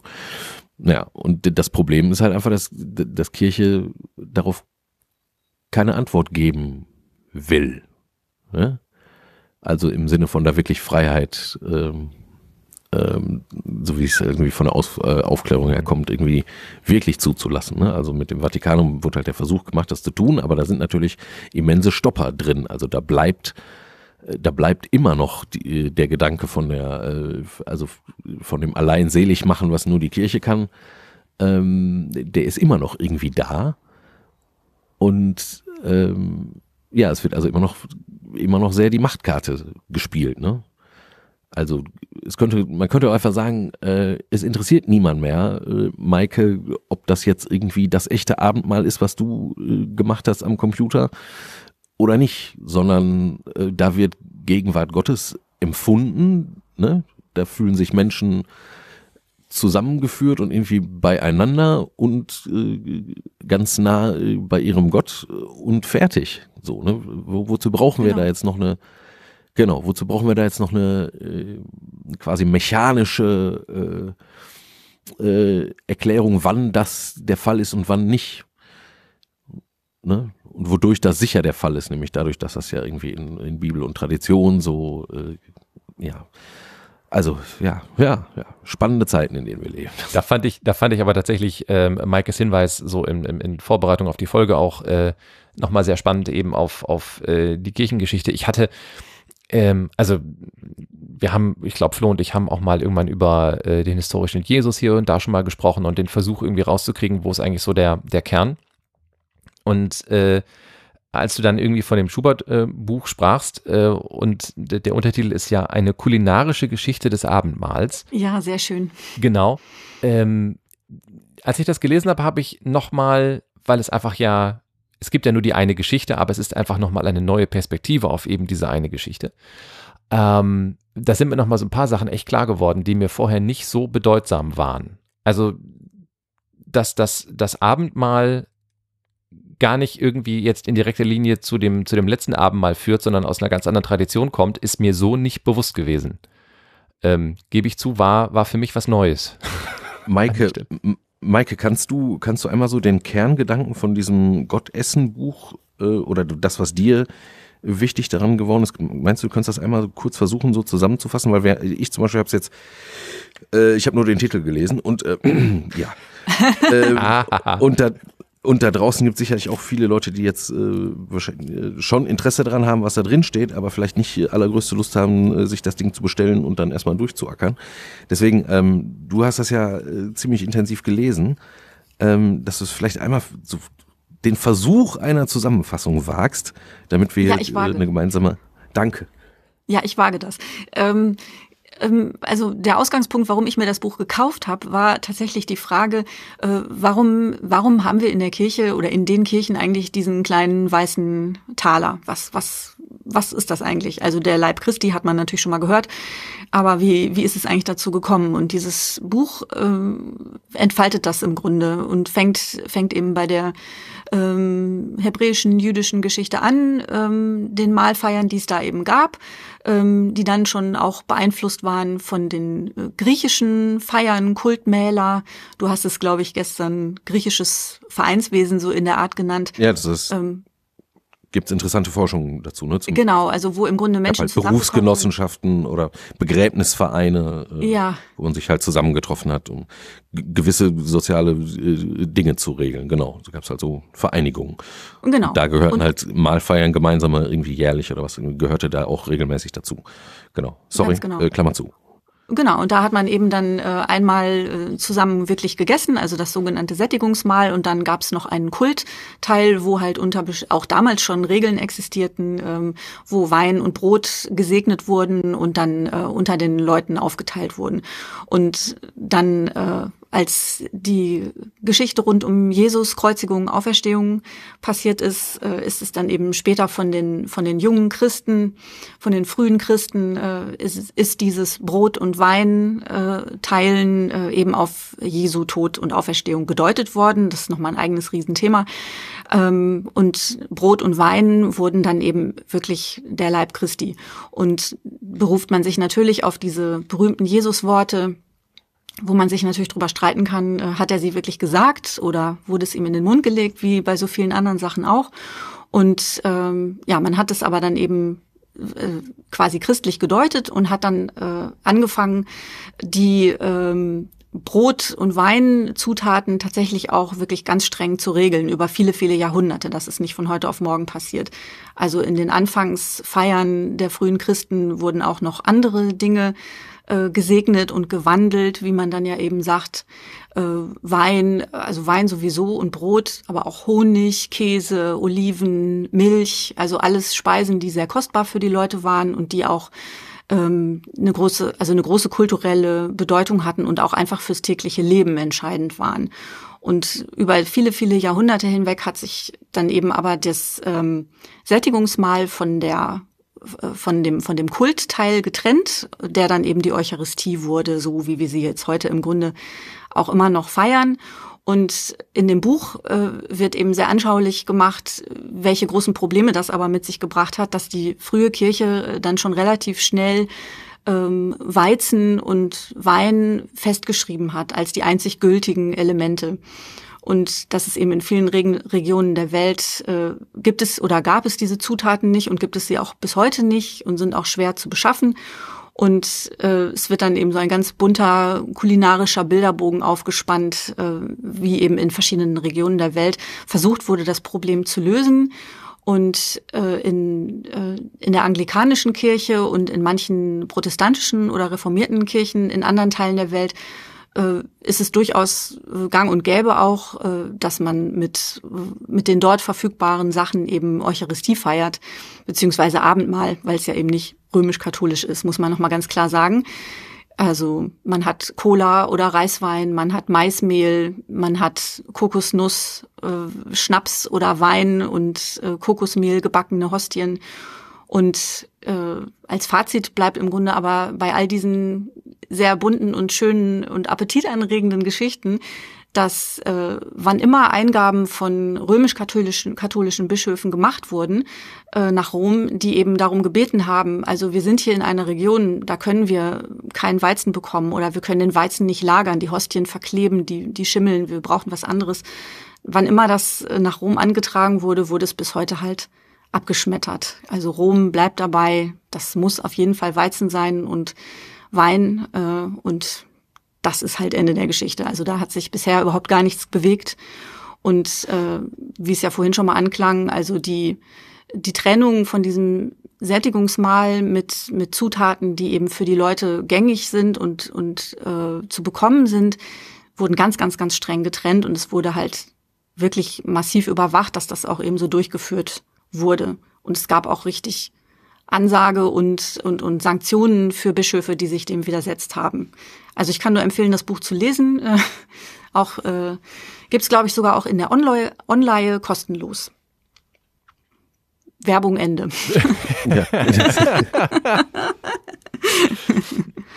die, die Frage, die sich mir da so stellt, ähm, ist halt, also warum halt diese, ähm, äh, diese Einsperrung, ne? Oder die, äh, die Käfigziehung. Ähm, also zum das einen Streben nach Einheit habe ich da so rausgelesen, ne?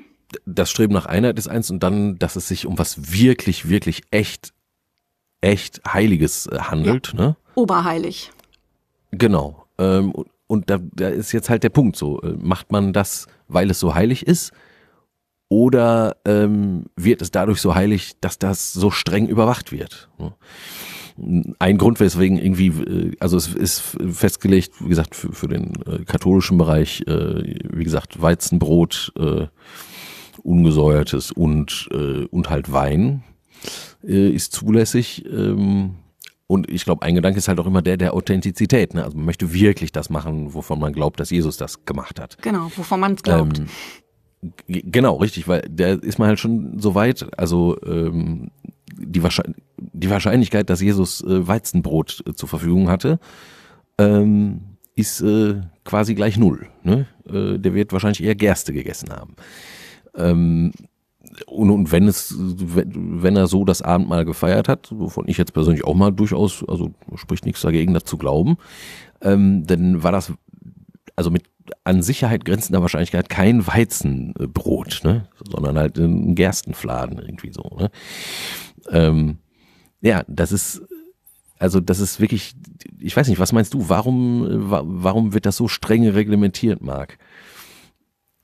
Also ich habe das, was ich gelesen habe oder was mir daran aufgefallen ist, ähm, war so ein bisschen der Versuch, wie nenne ich das, Heiligkeitsbewahrung. Mhm. Also das, das eine, der eine Gedanke, der, der, den fand ich ganz interessant. Also wenn man tatsächlich ähm, so die, im Grunde genommen nur das übernommen hat, was es immer schon gab. Also das, so diese, diese Symposien, ne? Ähm, auch da vielleicht nochmal, wer das jetzt nicht kennt.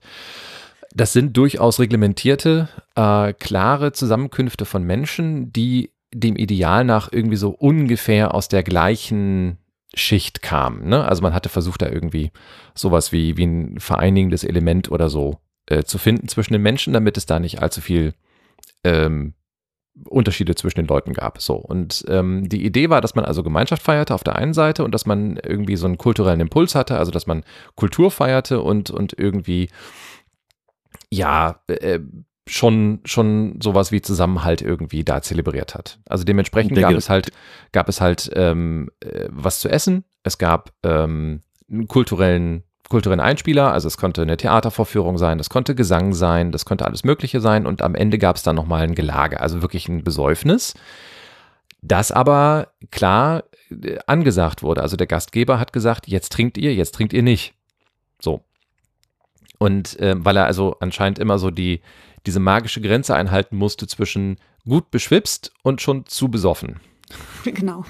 So, und äh, das, also an, an der Stelle, äh, wenn das, wenn das daherkommt, ne, ähm, dann war das halt ein Ding, was übrigens auch durchaus als religiöse Vereinigung verstanden worden ist. Ne? Also die Götter waren halt auch immer Teil von solchen Symposien, gedanklich. Das gilt jetzt halt für den, für den hellenistischen Bereich. Genau, und, richtig, äh, ja. Im Judentum gab es natürlich auch religiöse Zusammenkünfte, dann auf anderen Ebenen. Also Ja, was genau. jetzt interessant ist für diesen, das, der Punkt, den du sagtest, so, dass das so Leute waren, die irgendwie auch zusammengehören. Also es gab halt ganz häufig ähm, ja sowas wie Berufsgenossenschaften oder so, die halt Mhm. solche äh, Symposia gefeiert haben. Und da ist der Gedanke der und ich glaube, da kommen wir der Sache näher. Ähm, da ist der Gedanke der, äh, der Abgrenzung. Also wir gehören Ja. zusammen Genau. und da draußen sind welche, die nicht dazugehören. Ähm, äh, das war schon ein ganz wesentlicher Zug. Ne? Da, darauf wäre ich jetzt gekommen, also dass, dass, die, dass die Christen halt versuchen, wenn sie das übernehmen, also was sie ja machen, ist, sie übernehmen eine Praxis. Das, da finde ich übrigens den Gedanken halt nochmal so spannend, ähm, ähm, sich nochmal die Frage zu stellen, was haben wir eigentlich wirklich als Form von Jesus überliefert bekommen? Und ähm, jetzt mal dahingestellt, also ich würde mit, mit Flo zusammen auch sagen, dass die Wahrscheinlichkeit, dass er ein letztes Mal gefeiert hat, relativ groß ist, weil eben das Mahlfeiern im Judentum auch eine durchaus zentrale Rolle spielt. Ob das jetzt ein Pesachmahl war, ja oder nein, sei dahingestellt. Ähm, Und es ist ja, äh, bitte. es ist ja auch in, in, in den biblischen Quellen, also in allen vier Evangelien gibt's halt die Erzählung von diesem äh, letzten Abendmahl. Äh, bei Matthäus, Markus und Lukas, den sogenannten Synoptikern, ähm, halt äh, auf die Art und Weise, wie uns das bekannt ist aus den Gottesdiensten mit Einsetzungsworten, ne, das ist mein Fleisch, das ist mein Blut und so weiter. Bei Johannes überhaupt nichts davon, ne, da ist Fußwaschung stattdessen. Ähm, und dann gibt's beim Paulus gibt's das halt auch. Und Paulus sagt halt, Paulus ist ja wahrscheinlich die, die, die Quelle noch, die am nächsten dran ist, ne? Äh, Genau. An Jesus, irgendwie so vielleicht äh, 30 bis 50 Jahre später oder was, ne? Und der sagt halt schon mit Blick aufs Abendmahl im Korintherbrief, ähm, ich kann euch auch nur sagen, was mir selbst überliefert wurde. Das heißt, äh, der sagt, ähm, das haben mir schon Leute, die älter sind als ich, äh, schon beigebracht Mhm. ne, so, so das Abendmahl zu feiern. Das heißt, es deutet alles darauf hin, dass es tatsächlich so eine Praxis sehr, sehr, sehr, sehr, sehr, sehr, sehr, sehr früh schon gab.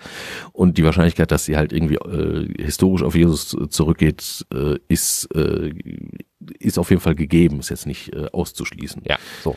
Wenn wenn ich So. jetzt aber eine, eine Praxis erstmal nehme und sie, sie aus einer anderen Welt ziehe, ja, also nochmal, was haben wir von Jesus mitbekommen? Irgendwie liturgisch relativ wenig.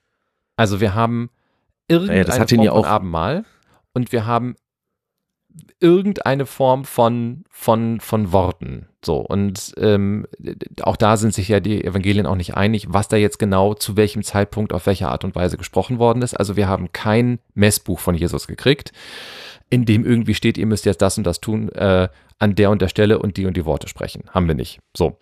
Nö. Und Und da hat sich halt kontingent, also so in der Geschichte halt was äh, entwickelt. Ne? Genau, das, richtig. Diese Entwicklung ist vonstatten gegangen im Kontext äh, von, äh, von Kultur, die natürlich schon da war. Also zum einen halt irgendwie die, die jüdische Kultur mit ihren Mälern Genau. und zum anderen eben die, die hellenistische Kultur auch mit ihren Mälern. Und da hinein hat sich jetzt halt eben die, äh, die christliche Sache entwickelt. Und jetzt mit Blick auf die, auf die hellenistischen Mäler, die ja gerade darum, äh, darum kreisen, dass da Gruppen von Menschen sich zusammentreffen, die halt irgendwie eine Eigenidentität haben und sich abgrenzen gegenüber der Außenwelt. Ähm, ich glaube, das ist schon was, was für die Christen auch ganz wichtig war. Die brauchten schon so ein, so ein Identifizierungsdingsi, ne? Ähm, nur jetzt Alleinstellungsmerkmal.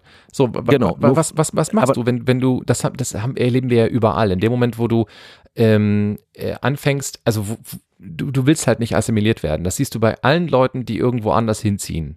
Und das muss nicht Genau, ins Ausland sein. Es reicht in ein anderes Bundesland im Übrigen. Ja, vom Westerwald ins Ruhrgebiet. Genau, so, ja. Ja. Oder in meinem Fall aus Niedersachsen nach Nordrhein-Westfalen. Und ähm, ähm, also ich weiß nicht, bei mir ging es, glaube ich, noch, weil ich nie Plattdeutsch richtig habe sprechen äh, lernen. Aber äh, wenn, wenn ähm, ich das könnte, hätte es mal darauf wetten können, dass ich angefangen hätte, plötzlich Dinge zu tun, die ich früher zu Hause fast nie gemacht habe. Und das merkst du halt, wenn du, wenn du weiter wegziehst, in andere Kulturkreise ziehst, ähm, dann merkst du es halt, dass Leute irgendwie anfangen, Traditionen aufrechtzuerhalten, die eigentlich zu Hause nie so wichtig waren. Aber jetzt sind es plötzlich, weil sie ein, ein, ein, ein identitätsstiftendes Merkmal sind. Ich So, und backe wenn ich hier manchmal ostwestfälischen Pickard. was? Ich backe hier manchmal ostwestfälischen Pickard. Ja, siehst du. Ne? Und äh, ich habe meine Frau dazu Weil, weil gekriegt, du da, ja. ich habe meine Frau dazu gekriegt, dass wir, äh, dass wir hier um Weihnachten rum Punkebrot und Grütze. Wenn ihr das mal mitbekommt, äh, ich habe jetzt herausgefunden, es ist ein bisschen wie Haggis. Ähm, mein überlegt euch, ob ihr das wollt. Ansonsten, das gibt es wirklich nur im Oldenburger Münsterland. Probiert's mal und keine Ahnung, schreibt uns mal, wie euch das gefallen hat. Okay, Okay. wir, wir reden. Dicke, eckige Klammer Es, zu. Essen, Essen ist anscheinend ein, ein Hauptthema gerade. So, und ähm, so, und wenn ich jetzt also als, als, als, ähm, als äh, frisch entstandene und, und gerade junge Religion versuche, irgendwie mein, mein Profil zu schärfen, dann muss ich mich ja irgendwie abgrenzen. Und das heißt, ich kann dann nicht mehr, ähm, und das fand ich halt eben in dem Schubert-Buch auch sehr schön dargestellt, dann kann ich halt nicht mehr zulassen, dass man äh, diese Kulturen verwechselt. Und anscheinend ist ja so bis ins fünfte, sechste Jahrhundert hinein ist ja der, der Versuch sehr, sehr stark. Das sieht man immer dann, wenn irgendwelche Regeln erlassen werden. Also offenbar gab es äh, vorher eine, eine Praxis, die nicht gut war, sonst würde man ja keine Regel erlassen müssen.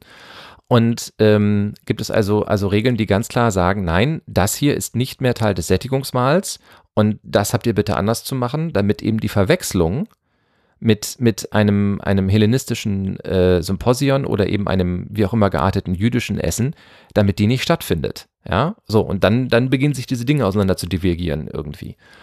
Und ähm, dann gibt es ja eine Zeit lang gibt es ja noch irgendwie dann beides parallel. Dann gibt es also einmal so die, das, das Herrenmahl und dann gibt es das Sättigungsmahl und äh, dann gibt es irgendwann äh, so eine Kultur, äh, eine kultische Handlung.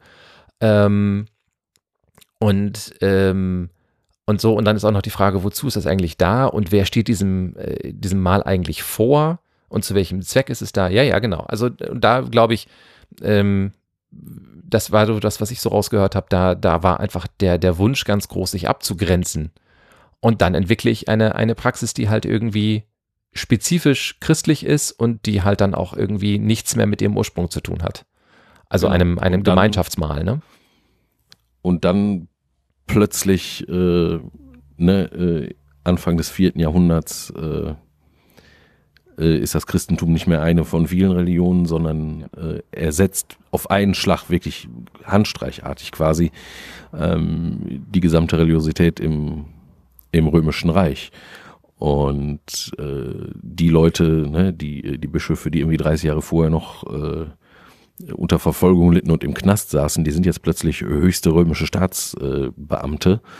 Und äh, so, da da kommt jetzt halt diese ganze äh, Priester- und Beamtengeschichte dazu, ne? Und wird Mhm. ganz, ganz wichtig und groß.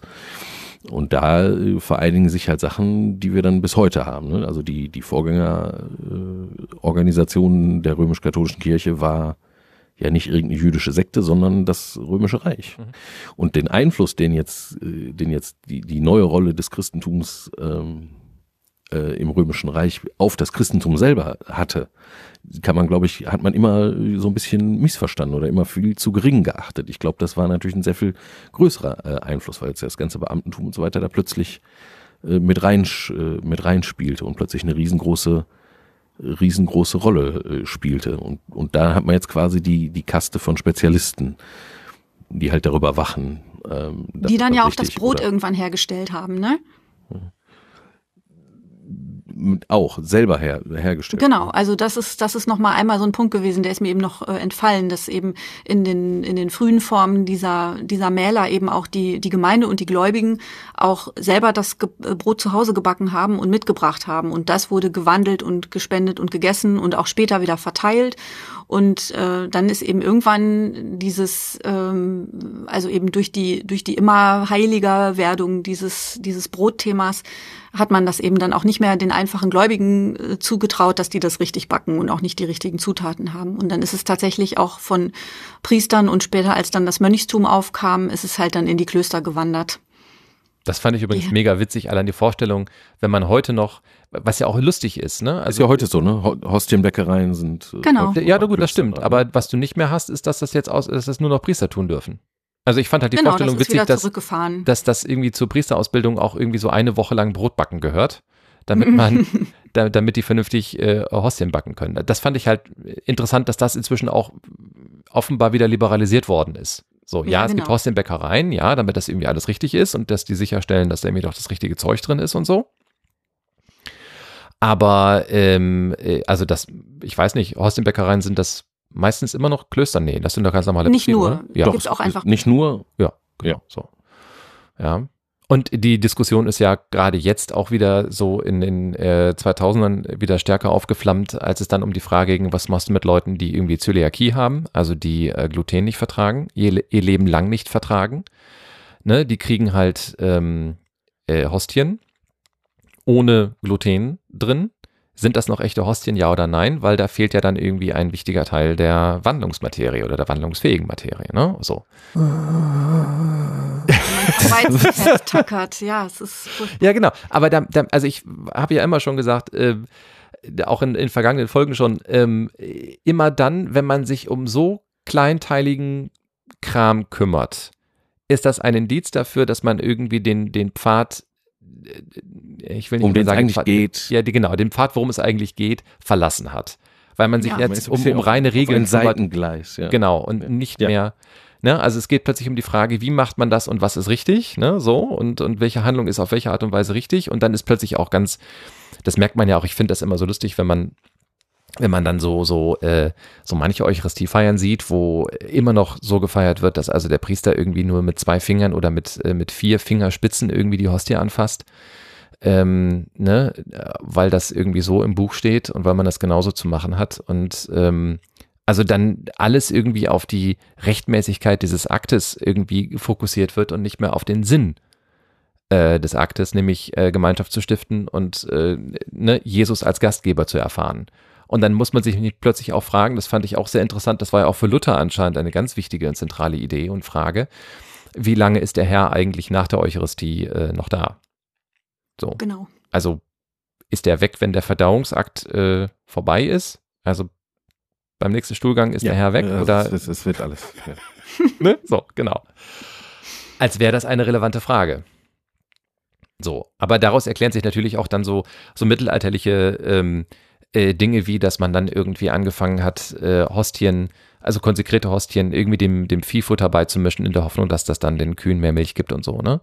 Naja, Genau. das ist natürlich volle Lotte magisch, ne? Ja, genau. Naja, aber wir haben ja heute noch, wir haben ja heute noch wieder in den Zeitungen gehabt, in den, in den katholischen Medien, äh, dass es auch eben wieder ähm, Menschen gibt, die äh, denken, wenn sie jetzt nur häufig genug die Hostie bekommen, dass sie dann kein Corona bekommen und so. Also das magische Denken ist ja nicht ja, weg. genau. Ja. Ja, ja, ja, ja, ja.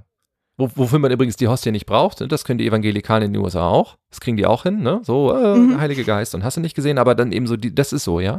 Mhm. Und äh, an, an der Stelle übrigens, da sind wir wieder bei dem, was ich vorhin, was ich vorhin so brachte, ne? Und wenn du dann irgendwie so die Idee reinbringst, ja, es ist ja gar nicht, im Grunde genommen ist ja die Kommunion gar nicht, also die, die physische Kommunion gar nicht äh, wichtig. Wichtig ist, dass irgendwo auf der Welt ein Priester ist, der dich mitbedenkt und dann reicht das.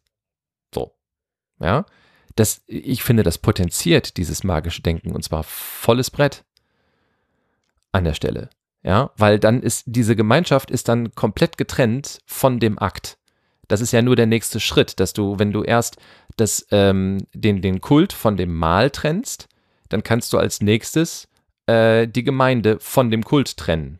Ja, ja. Ja, und Also dann hast du wieder so Mittelalter eine, hatte, ja. ja, da hatte sich halt wirklich die, ähm, die Vorstellung von den Messfrüchten entwickelt, ne? Die, also irgendetwas nicht näher bestimmtes, sehr, sehr Gutes für die Welt, was äh, dann äh, zur Welt kommt, äh, wenn ein Priester da steht und äh, Messe feiert. Völlig egal, äh, ob da jetzt noch jemand anwesend ist oder nicht, sondern der Akt an sich ähm, produziert halt äh, Messfrüchte und die sind, wie gesagt, näher nicht beschrieben, aber auf jeden Fall ganz, ganz besonders gut für die Welt.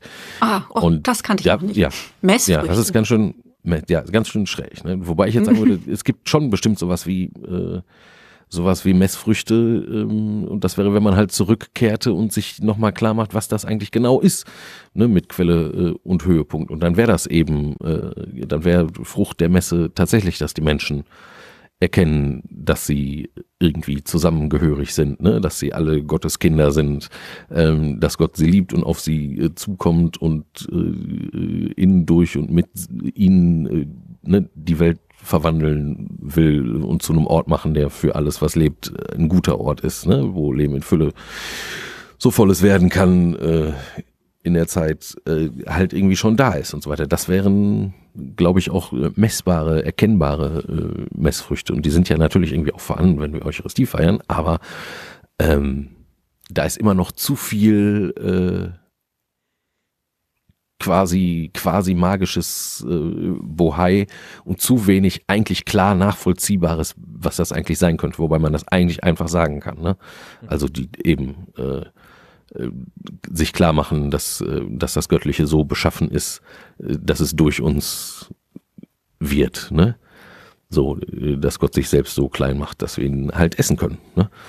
Und das nicht einfach so als Selbstzweck, sondern ähm, wirklich essen im Sinne von, das ist halt auch das, was uns am Leben hält. So, ne? Was ist denn jetzt Das, äh, dementsprechend der Gegenentwurf dazu? Maike, du hast vorhin so ein bisschen angefangen zu erzählen, ähm, was da so auch in, in deinen ähm, wahrscheinlich Facebook-Gruppen, nehme ich mal an, ähm, was da so als Ideen irgendwie äh, ausprobiert worden ist und wie das irgendwie funktioniert. Was ist denn jetzt da so die, die, die was sind da so die Gegenentwürfe und die Gegenversuche? Ja, also ähm, ob es die so konkret jetzt als als was geplantes gibt, das weiß ich ehrlich gesagt gar nicht. Und es, ähm, also das sind so ein paar Streiflichter, die ich da eingefangen habe. Also in, ähm, ich kann das nur so wiedergeben, dass mein Eindruck ist, dass eben durch den Wegfall dieser Messfeiern oder überhaupt einfach der Gottesdienste, ob es jetzt, ob es jetzt mit Abendmahl oder ohne ist, ist es ja nun mal einfach verboten im Moment. Und die Leute brauchen ihre Gemeinschaft und finden die dann auch teilweise so, wo es wo es im, im, im Analogen eben möglich ist, macht man es und ähm, dass eben hier und da einfach so eine Rückbesinnung passiert auf dieses, ja, wo wir, worüber wir jetzt die ganze Zeit gesprochen haben, eben. Also Zusammenkommen, Gemeinschaft feiern, jetzt natürlich christlicherseits dann bezogen auf Gemeinschaft mit Gott Mhm. und dass, ähm, dass dafür die Formen eben im, im Häuslichen eben wieder ja, vielleicht einfach angedockt werden an was, was auch früher schon mal da war. Also es wird manchmal so gesagt, das ist jetzt alles ganz neu und man macht jetzt wieder, trifft sich jetzt wieder zu sogenannten Agape-Feiern, so, aber das ist natürlich gar nicht neu. Das ist einfach nur vielleicht, ja, wirklich eine Rückbesinnung oder so ein, so ein Merken irgendwie, ja gut, die Priester sind jetzt eben auch alle eingesperrt. Wenn die jetzt, wenn die jetzt alleine feiern, okay, ist vielleicht, vielleicht ist es für manche dann besser so als gar nicht, kann ja auch vielleicht was Tröstliches haben. Ich habe für mich da zwischendurch manchmal so dran gedacht, ähm, ich bin ja sehr weit weg von meiner Familie eben in Nordrhein-Westfalen und die treffen sich relativ häufig im Sommer und so und dann grillen die und essen zusammen und dann kriege ich manchmal Fotos geschickt und bin manchmal ganz traurig. So und dann sagt man aber am Telefon irgendwie, Mensch, trink mal einen für mich mit. So und dann machen die das ja auch und denken an einen und ich bin ja auch irgendwie dann verbunden und trotzdem für mich allein. Also das daran muss ich jetzt manchmal denken, wenn eben diese Alleinfeiermessen eben so kritisiert werden, wo ich denke, ja, man kann das kritisieren und diese Gefahr von Rückfall in, in, äh, in ganz alte Zeiten, die ist sicherlich auch gegeben, aber ganz, ja, ich kann, ich kann dem halt eine gewisse Komponente schon abgewinnen. Und ob sich jetzt irgendwas Neues wirklich entwickelt, weiß ich gar nicht. Ich glaube, es ist eher so ein Rückbesinnen auf, auf eben dieses äh, Gemeinschaftsding, was man auf ganz, ganz viele verschiedene Arten und Weisen äh, eben kreieren kann. Ich würde da gerne ganz Ich kurz. möchte- ja. Oh, du zuerst? Nee, nee, mach du erst. Ich Okay. äh, hab da noch so ein. Naja, also ich äh, hake da mal so ein bisschen ein, weil, weil das so ein bisschen ähm, eine, eine aktuelle Fragestellung gerade so irgendwie von mir und, und so meinem direkten Arbeitsumfeld ähm, mit berührt. Und zwar wenn ich mal einmal ganz schamlos äh, meine Pastoralassistentin loben darf in aller Öffentlichkeit. Ähm, Bitte. ähm, und zwar hat sich der, der derzeitige, ähm, was ist das, der zweite Ausbildungsjahrgang äh, müsste das sein, äh, des Bistums Essen hat sich halt Gedanken gemacht, also der zweite Ausbildungsjahrgang sind drei Leute, ähm, die haben sich die Gedanken gemacht, was machen wir denn jetzt mit, mit, ähm, mit dieser ganzen Situation? So, und wie feiern wir denn jetzt angemessen Gottesdienst? Und die haben also sich gesagt, okay, wir, wir nehmen nicht irgendetwas Bestehendes, was es schon gibt, also Versatzstücke, ja klar, und natürlich auch irgendwie schon bekanntes, so, aber grundsätzlich nehmen wir erstmal die Dinge, die im Internet auch funktionieren. Das heißt, die haben sich die Frage gestellt, ähm, wenn Kirche ein liturgischer Raum ist, der festgelegt ist und bestimmte räumliche äh, äh, Gegebenheiten bietet, dann ist das Internet ja auch ein, ein liturgischer Raum. Welche Gegebenheiten bietet der denn? Was kann man denn da, was irgendwie woanders möglicherweise nicht geht und was muss man beachten? Ne? So.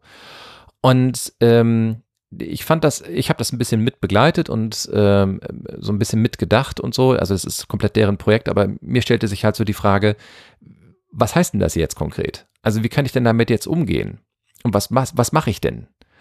Und ähm, als du mir dann, Maike, davon erzähltest, irgendwie, dass man ja zu Hause auch dann irgendwie äh, Agape feiern kann und äh, dass es durchaus so Elemente gibt, die man mit reinnehmen kann, ähm, die es zwar schon gab, die sich aber durchaus auch mit Internet irgendwie verbinden lassen.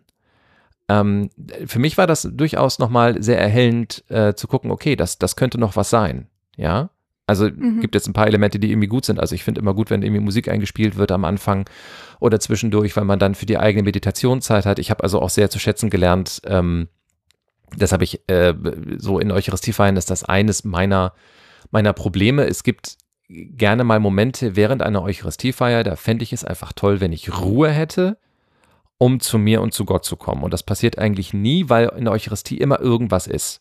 Entweder wollen Leute zu dir und an dir vorbei in die Bank oder irgendwer spielt Musik, Leute singen, irgendwer betet irgendwas. Also es passiert ja ständig immer irgendwas, du hast ja nie Ruhe. Ja, auch nach der Kommunion hast du nicht Ruhe, weil dann, wie gesagt, Leute in die Bank wollen und an dir vorbeilaufen oder keine Ahnung was. Und ähm, bei einem solchen Online-Gottesdienst hast du das aber sehr wohl, du hast Ruhe. Genau. Ne? Das, ich fand das wunderschön. Und dann eben also solche ursprünglichen Elemente damit einbauen, das hat was. Und auch da jetzt vielleicht nochmal eine Klammer. Ähm, wir haben heute sehr viele Klammern. Ähm, wir haben auch bei uns wieder in der Pfarrei kurz überlegt, ob wir äh, zu Ostern, wir haben also so Pakete rumgebracht, ne? Ähm, vom Pastoralteam haben wir den Leuten Pakete nach Hause gebracht mit Palmzweigen drin und mit, mit irgendwie Zeug drin, ähm, da, um einfach Ostern zu den Menschen zu bringen. So. Mhm. Kam auch ganz gut an. Und wir haben kurz überlegt, ähm, packen wir Wein und Brot damit dazu. Mhm. Ne, damit die quasi mitfeiern können. Das Argument dagegen war gar kein kirchenhistorisches und war auch kein, kein kirchenrechtliches und kein dogmatisches. Das Argument dagegen war, dass wir gesagt haben, naja, also wenn, dann soll das ja schon irgendwie konsekrierte Materie sein. Also das ist ja irgendwie der Sinn dahinter, ne, dass sie dann also Eucharistie mitfeiern. Das ist eben keine Agape, sondern eine Eucharistie. Und dann müssten wir es vorkonsekrieren. Und das ist magisches Denken.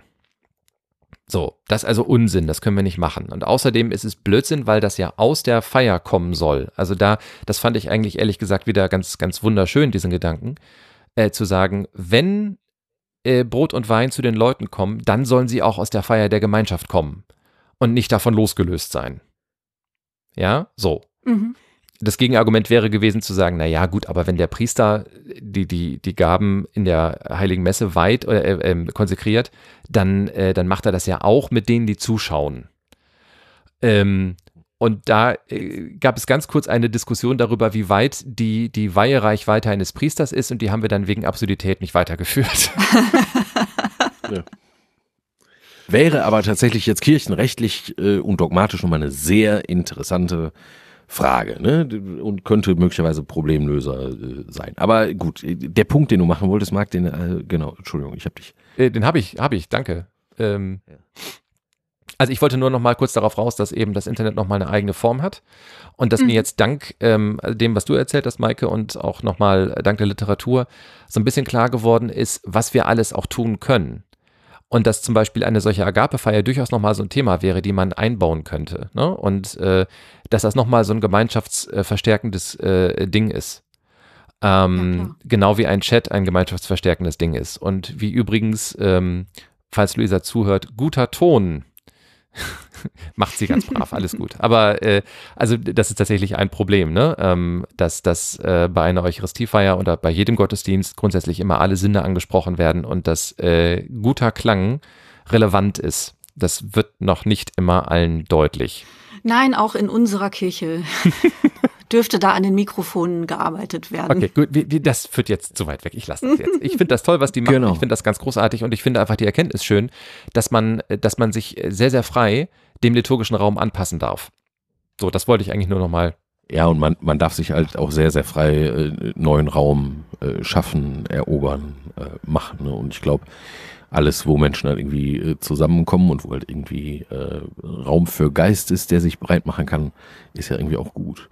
Meine Frage ist jetzt so, ich meine, wir sind jetzt schon ordentlich dabei und wir haben 12.000 Millionen Sachen wie üblich bei uns, ne, ja. äh, so angesprochen. Ganz viel angefangen und nichts zu Ende gebracht. Ganz schrecklich. ja, ja. Naja, das, genau. Ähm, also können wir irgendwie noch mal was sagen? Also was, was wir jetzt damit anfangen mit dem Ganzen? Was wir jetzt hatten. Also, also, wir haben über Probleme und über Lösungsversuche und über äh, Geschichte und Geschichten äh, gesprochen. Das alles jetzt irgendwie so, ja. Also ich kann, ich könnte sagen, was ich ähm, so als Fazit für mich rausnehme, obwohl ich das gerade im Grunde genommen schon getan habe, nämlich einfach ähm, eine größere Freiheit. Ne? So der Blick in der Vergangenheit äh, kann auch sehr befreiend sein.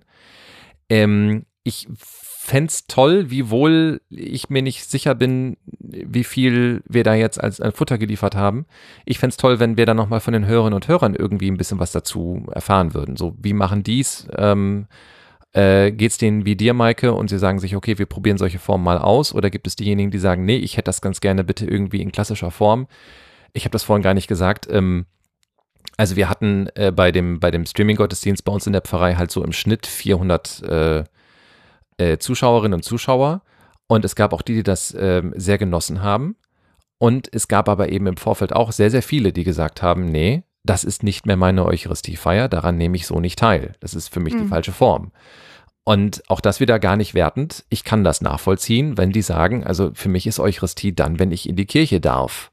So, und mich da mit Leuten versammle. Und so am, am Bildschirm ist mir das, das, ich mag das nicht. Ne? So, das muss man, glaube ich, auch einfach so akzeptieren. Ja, das muss man einfach so stehen lassen. Genau. Ja, genau. Ist auch völlig in Ordnung.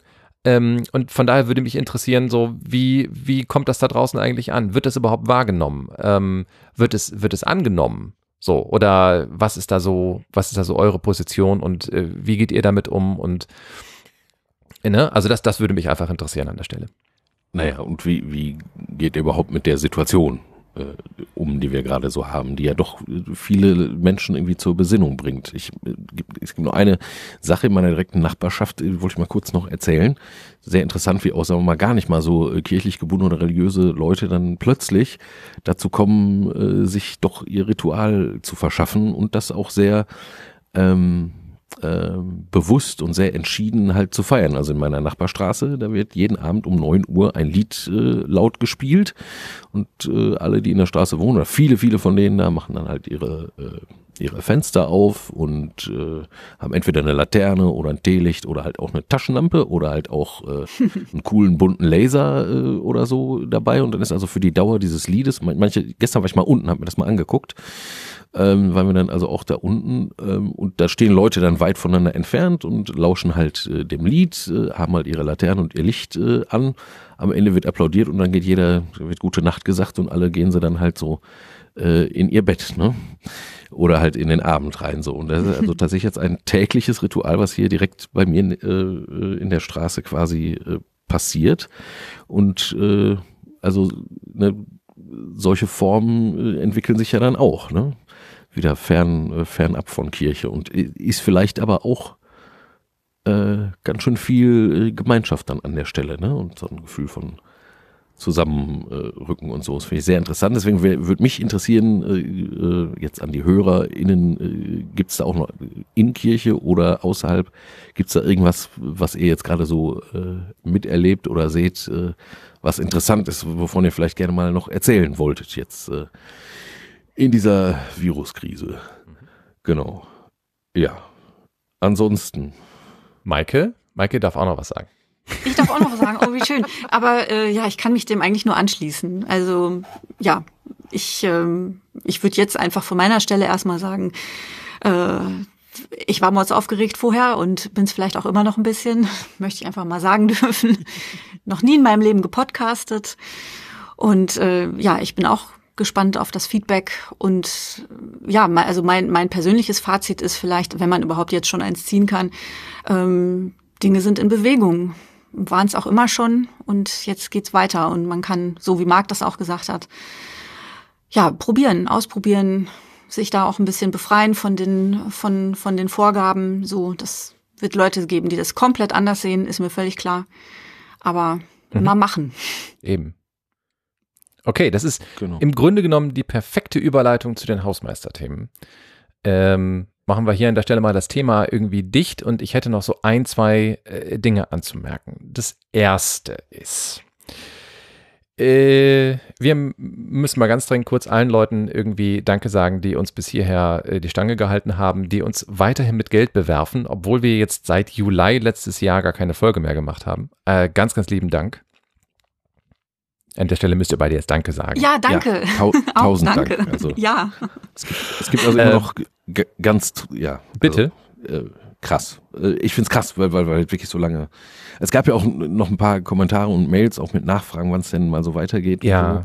Also auch dafür äh, allerherzlichsten Dank, dass, obwohl wir lange nicht aktiv waren, dass da trotzdem noch äh, das Leben auf äh, der Homepage nicht so ganz aufgehört hat, sondern immer noch so ein bisschen weitergegangen ist. Und äh, ich freue mich schon drauf, dass das jetzt alles äh, äh jetzt mal zu, zu, einer weiteren Blüte kommt. Ja, da an der Stelle äh, vielleicht, vielleicht ein, zwei Worte mehr, ähm, weil wir ja nun von uns nichts mehr haben hören lassen und plötzlich sind wir zu dritt da.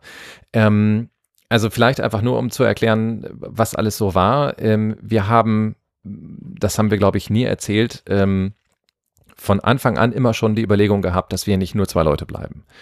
Ähm, es gab einfach nur nie eine dritte Person, die, die so gut gepasst hätte, dass wir mit ihr irgendwie ähm, das Team erweitern möchten. Ähm, aber jetzt. Aber jetzt, ganz genau. ähm, und ähm, wir hatten immer schon das Problem, dass entweder Flo oder ich nicht genug Zeit hatten und ähm, ihr wisst ja, das haben wir, das haben wir in der Tat zwischendurch mal erzählt, dass wir so eine, so eine Aufgabenaufteilung haben. Und ähm, das bedeutet aber, wenn einer von uns beiden nicht kann, dann fällt halt irgendwie äh, ein wichtiger Teil der Vorbereitung für eine Folge weg. Also entweder das äh, Organisieren von einem Gesprächspartner oder das Organisieren eines Themas oder aber eben die Technik. Eine von beiden, die sind halt alle genau gleich wichtig. Das heißt, man kann irgendwie ohne den jeweils anderen nicht anfangen zu arbeiten. Wenn dann sowas passiert wie bei mir, dass ich also ziemlich plötzlich und relativ unerwartet ähm, zu Anfang Februar meine Stelle wechsle, dann bin ich einfach mal raus. So. Und das heißt also von Dezember auf, auf äh, fast immer noch jetzt war ich irgendwie fürs Podcasten nicht zu haben.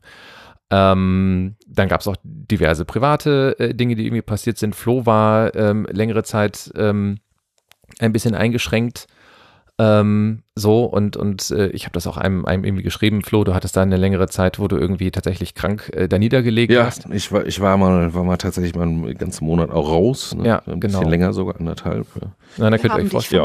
Ja. ja, genau. Und dann äh, kann man sich auch vorstellen, also wenn man so lange krank ist, dann braucht er eben auch die, die Zeit der Rehabilitierung so ein bisschen wieder irgendwie. Und solche Dinge passieren dann.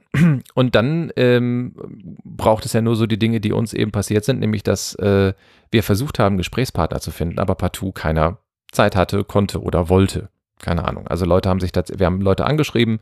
Ähm, wir hatten ja mal angefangen, diese, diese eine Reihe zu machen mit, ähm, was man aus Kirchgebäuden alles irgendwie Gutes tun kann.